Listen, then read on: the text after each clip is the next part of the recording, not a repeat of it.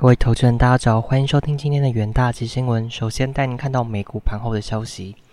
联总会官员周四音浪强袭，再次闪现更明显的衰退信号。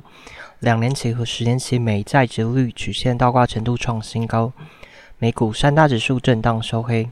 道琼指数微跌七点五一点，近乎持平。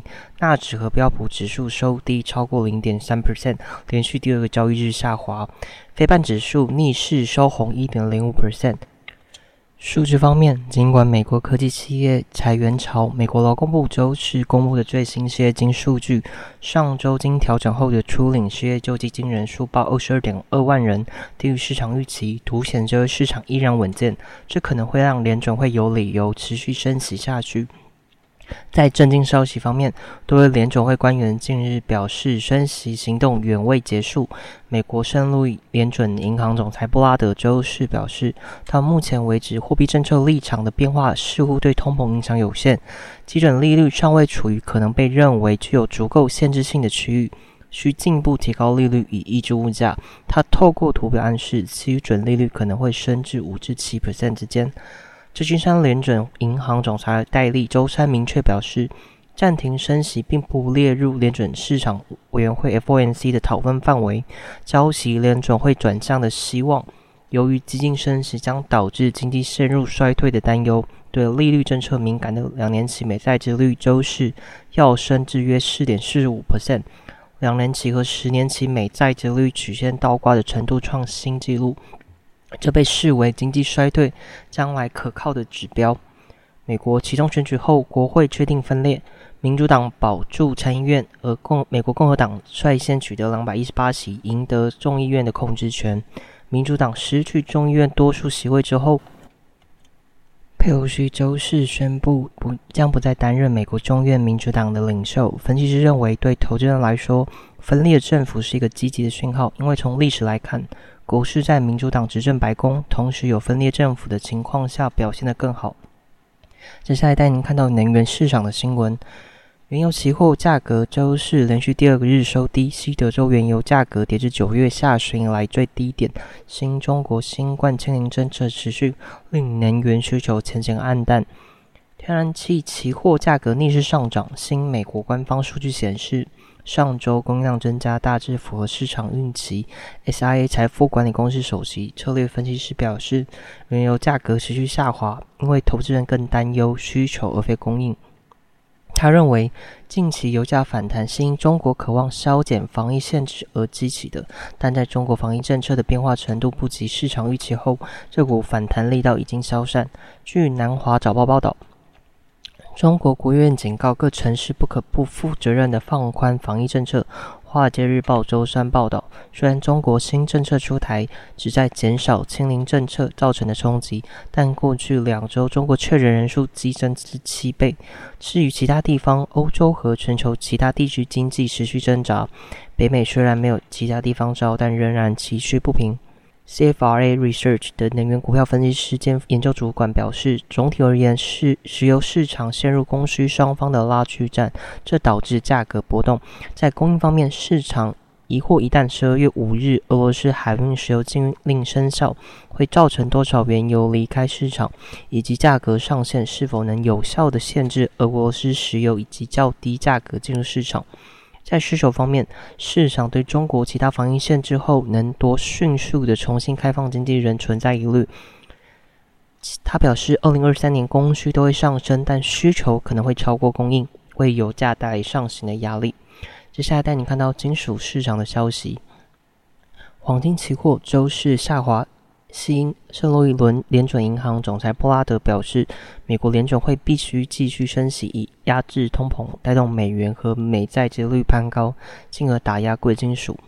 万达资深市场分析师表示，Fed 关于一系列的鹰派谈话再次提醒投资人，Fed 将把利率升到五 percent 以上，导致贵金属饱受卖压。布拉德周四表示，为了引导通膨下滑债利率最高可能会。将需求升到七 percent。他认为政策利率尚未达到足以限制经济成长的水准，并且再次提醒众人必须看到劳动市场大幅的疲弱，才能为这波升息循环结束定案。此外，他明言黄金面临顶部的压力，价格可能跌向一千七百五十美元。此外，呃，财富管理集团总裁 Adams 则说，尽管费城联准银行统计指标显示十月制造业景气进一步下挫，从十月的负八点七降到负十九点四，逊于预期且令人失望。黄金依然卖压沉重。他表示，利率还在上升的阶段。而且，虽然美元过去从几个月受到打压，但却正在酝酿较大幅度的反弹。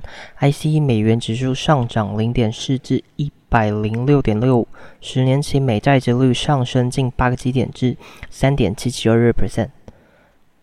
他表示，要看到黄金立即上涨有难度，除非美元和美债值率短期趋势或反弹逐渐遭遇阻力。大麦空本尊资产管理公司经理人 Barry。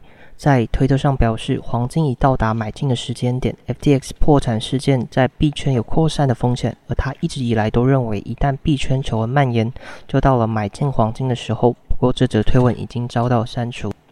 接下来进到三分钟听股期的部分。首先带您看到华通期货，华通为 SpaceX 的主要供应商，受惠于低轨道。而卫星订单持续扩稳定出货，产能利用率已逐步爬升到八十至九十 percent 以上，出货持续放量带动公司加动率提升至高档。远大企研团队认为，由于客户拉货力道强劲，华通今年扩增软板到十到十五 percent 的产能，重庆厂区也持续新增产能。加上低轨道的卫星需求畅旺，公司营运展望乐观。